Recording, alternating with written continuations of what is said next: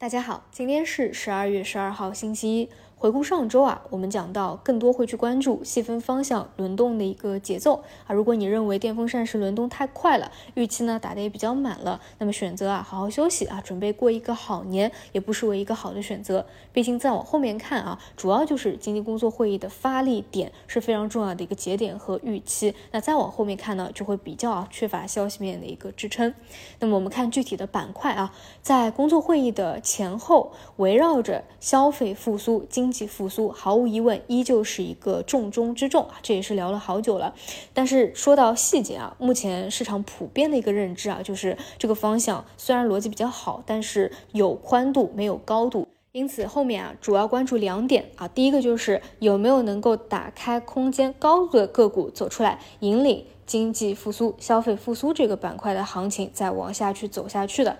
第二个就是我们得密切去跟踪啊政策动向的一个指引。如果在会议之前没有看到啊，也不要紧，我们就等待政策的一个出台。我们要去寻找的就是哪个细分方向是政策支持的，而且呢增量空间非常大，因为扩大内需、促进消费啊，这无疑是一个重点了。那如果有的话，后续也是非常值得去参与的啊。这个是第一大板块。接着看到第二大啊，开放线的医药医疗。上周我们重点去关注的是抗原自测这个细分方向的机会，在各种消息的刺激下啊，上周的后半段也是连续的拉升。那这周啊，大家跟亲人朋友啊聊的最多的，应该也是要不要囤药啊，要不要缺抗原啊啊，尤其是北京等地的朋友啊，应该聊的比较多。那这周啊，我复盘了一下这个产业发展的情况，也会发现最近啊，审批的速度和流程。也是提上来了，因为啊，本来啊这个需求是比较少的，但是目前呢是大增的一个需求情况，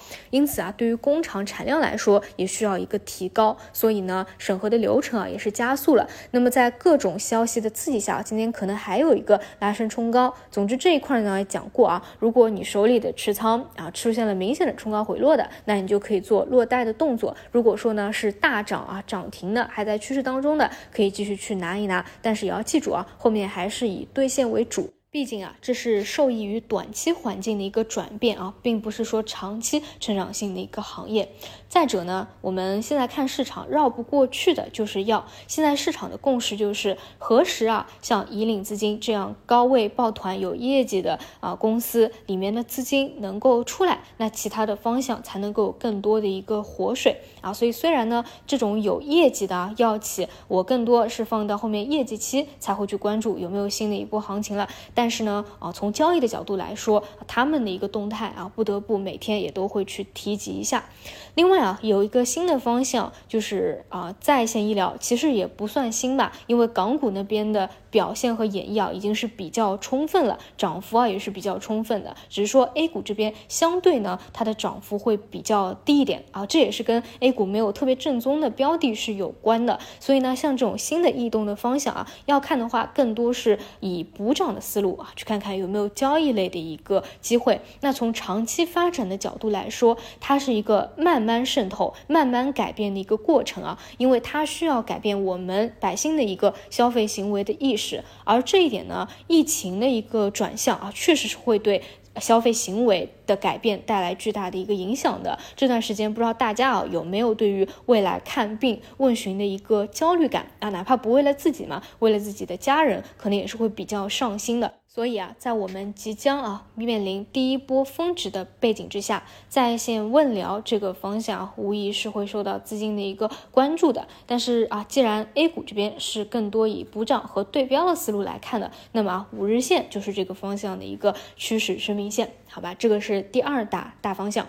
第三大呢，就讲到数字经济啊，包括大科技啊。这周啊，上交所发了一个话啊，叫希望股权投资机构和证券公司将将有限的资源配置到国家科技创新最需要的地方啊，也就是喊话科创了。那大家还记不记得，在前两周啊，刚是喊话了央企重估。然后啊，还刺激了一小波行情啊。那讲到科技创新，会不会引领一波小行情啊？也可以去关注。不过像数字经济啊、啊半导体啊这些科技类的大项啊，我们也是一直保持关注的啊。这个周末啊，数字经济项还有一个重要的消息，就是数据资产入表征求意见稿发布了。这个是比较超预期的啊，因为它意味着数字资产迈出了由虚向实的第一步。数字资产是可以去定价的。啊在上周还讲过。这个方向的一个节奏啊啊，在一波调整以后，是可以去关注星期四、星期五有没有一个修复的。那么在事件的刺激下啊，可以关注在调整到位一波以后啊，能不能够再起波？这个呢，反正我们每天啊都会复盘得到的。所以，我们到了盘中啊，可以再去聊它的一个行情走势啊。